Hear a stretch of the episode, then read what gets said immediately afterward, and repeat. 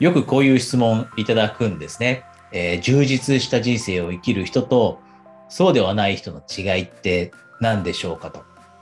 で、これって本当に究極的な質問だと思うんですが、充実した人生を生きている人って幸せ感じるじゃないですか。で、充実した人生を生きている人って間違いなくどこかで自分は活躍できているなという感覚を得ていたり、自分は貢献できているなという感覚を得ていたり。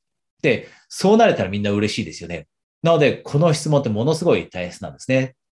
充実した人生を生きる人とそうでない人の違いって何なんだろうと。で、コーチングをしているとそういう質問をよくされます。で、私が必ず抑えるポイントはここなんですね。一日のスタート。人生充実させている人と、一方で、例えば悩みの相談に来て、自分の人生全然楽しくもないし不満なんですっていう人の明らかな、明らかな違いっていうのは、一日のスタートにあります。どうやって一日を始めるのか。で、充実した人生を手に入れる人、そういう人生を生きていて輝いている人って、朝から違います。朝を意識的に生きています。朝、自分のためになること。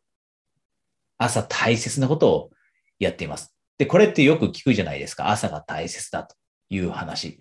聞くので、もう少しちょっとえー、深く入っていきたいんですが、じゃあそもそもなんで一日のスタートは大切なんでしょうかというところなんですけど、そもそも人生充実の最大の秘訣って何かと。もちろん一日のスタートですけど、一日のスタートの裏にあるものって何なんでしょうかと。朝、いろいろなことをしなきゃいけないっていうのは分かってるけど、じゃあそれってなんで大切なのと。で、実はこれが人生充実させるための秘訣と関わってくるんですね。で、その秘訣って何かというと、これなんです。自分の状態の管理。自分の状態の管理。これなんとなく生きてしまっている人ってもう絶対に抑えていないポイントです。抑えることを忘れてしまっているポイントです。自分の状態を管理すること。で、その自分の状態を管理するために一番一日の中で大切な朝の部分で、体を動かしたり、自分の思考を落ち着かせるようなことをしたり、体の健康、心の健康にとって役に立つことをすると。これが人生の充実させるための最大の秘訣なんですね。で、これ私自身も過去振り返ってみると、例えばものすごい人生に不満を感じていた時って何回か私ポイントがあるんですけど、20代で一度ものすごく不満を感じたんですね。で、その時の自分のことを、えー、振り返ってみたときに、じゃあこの、そもそも自分の状態の管理って知っていたかもちろんこのコンセプト全く知らないです。コーチングの勉強もしていないですし、いろいろな心理学とかの勉強も全くしていないので、その当時ってランダムになんとなく過ごしていました。なので、自分の状態の管理なんて全くそんなアイディアすらない中で生きていました。じゃあその自分が朝どんな風なスタートを切っていたか、一日をどのようにスタートさせていたかというと、大抵こんな感じでした。朝起きて、ああ、嫌だな、また一日が始まっちゃった。仕事に行かなきゃ。あ、もう朝か。もっと寝てたいなと。ずっと寝てられればいいのに。あ、嫌だな、仕事に行かなきゃいけないのが、電車、満員電車乗るの嫌だな。もう、こんな風に朝思いながらベッドから出て、で、しかも仕事に行くまでギリギリの時間寝ていたんですね。できるだけ布団の中に入っていたいと。ぬくぬくして、ゆっくりして、できるだけ現実のことを忘れたいと。仕事のことも忘れたい。でも本当にもうギリギリのところでアラームが鳴って起きて、もう準備して、髭剃ったり髪の毛整えたりして、もうすぐ仕事に行くと。しかも嫌だなという気持ちを持ちながら。これが私の過去の人生でした。つまりは、自分の状態の管理なんてもう全くやってないですね。全くやってない。で、その結果どうだったかというと、私その時ものすごい落ち込んでいたしいましたし、自分自身のことも嫌いでしたし、自信なんて全くなかったですし、将来が不安でした。で、やっぱりこういうふうに自分の状態の管理がしっかりできないと、いろいろなところにネガティブに影響してしまうと。で、じゃあ、例えば、スタート、一日のスタートを切るために朝から体を動かそうだったり、朝からポジティブになろうだったりって、無理じゃないの？みたいな。多分聞いてる人の一部思うと思うんですね。私も過去、おそらくその20代の時に朝から自分を奮い立たせて運動するだったり、朝から例えばメディテーションなこみたいなことをして心を落ち着かせるだったり、なんて無理じゃないの？というふうな声出てくるかもしれませんが、これはキーワードとして、あえてということを伝えたいです。あえて。あえてするんです。自然とはできないです。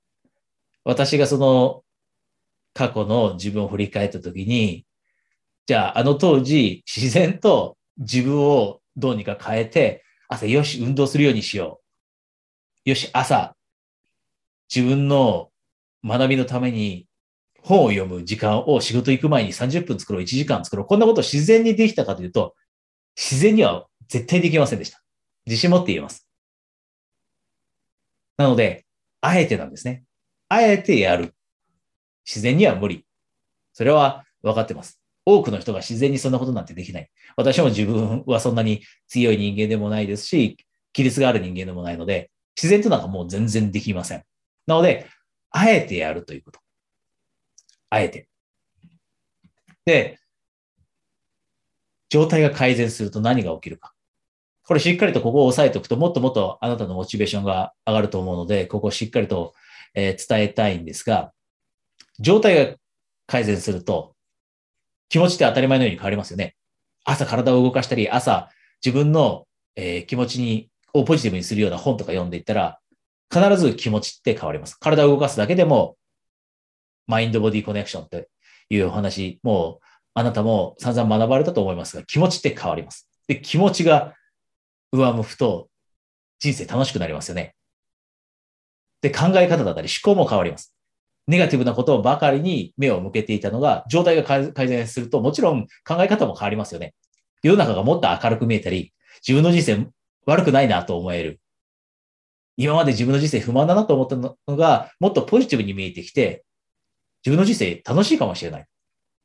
今日の一日もっと楽しめるかもしれない。こんな風に考え方も変わってくる。で、気持ちも考え方も変われば必ず行動って変わりますよね。なので、朝素晴らしいスタートを切ることで気持ちや思考を変えて、で、さらにその一日の中で起こす行動を変えていけるようになる。これが状態が改善することによって起きることです。状態しっかりと管理しない。私の過去の場合、行動全然変わりません。いやいや仕事に行って、で、できるだけ残業しないで帰ってきたいなと思って、で、帰ってきたら、テレビ見てました。で、その行動ってずっと状態が改善されない限り変わりませんでした。でも状態が改善すると、よし。じゃあ、仕事行くまでの時間これやろうかなだったり、仕事と仕事の合間だったり、仕事に行く途中の電車の中の時間で勉強しようだったり、仕事から帰ってきた後も20分昼寝をして、その後、じゃあ英語の勉強1時間してみようだったり、このように行動が変わってくると。で、これ一番、えー、最後に付け加えたいのは、気持ちも変わって思考が変わって行動も変わると何が変わるかというと、影響力です。で、あなたも聞いたことあるかもしれませんが、まず誰に対する影響力を私たちって持たなきゃいけないか。それは自分に対する影響力です。まず自分を影響することができるようにならないと、周りの人を影響に、周りの人にですね、いい影響を与えられるようにならない。だからこそ、まずは自分に影響を与えられるようになる。これが状態を改善することによってできるようになることです。自分に影響を与える。で、その後、あなたができることというのは、あなたの気持ちが上向いて、で、考え方がポジティブになって、で、行動が周りの人の模範となるような行動になったとき、あなたは周りの人に今以上に、今より一層影響力を持てるようになると。このように素晴らしいことが待っているので、状態を改善させるように、させられるように、あなたが常に自分の状態に気を使って。で、その状態に気を使うということの一番大切な方法というのが、朝の時間をしっかりとコントロールする。最高の一日のスタートを切るというとこ。れをぜひやっていきましょう。こうすることで、あなたの人生、もっともっと充実していきます。で、それを究極的な目的の一つとして今こうやってこのような話を聞いてくれてると思うんですね。自分の人生もっと充実させたい。こんな気持ちない人ってこんな話聞きに来ないです。わざわざ貴重な時間を使って。テレビ見てた方がいいです。YouTube でもっと、えー、面白いものを見てた方がいいです。私全然面白くないです。でも、こういう話聞いてくれてるというのは、もっともっと充実させたいという強い気持ちを持っていると思うんですね。なので、ぜひ、知識で終わらないように実践していきましょう。実践していって、一緒に、さらに人生を充実させていきましょう。えー、今日はここまでになります。えー、お疲れ様でした。失礼します。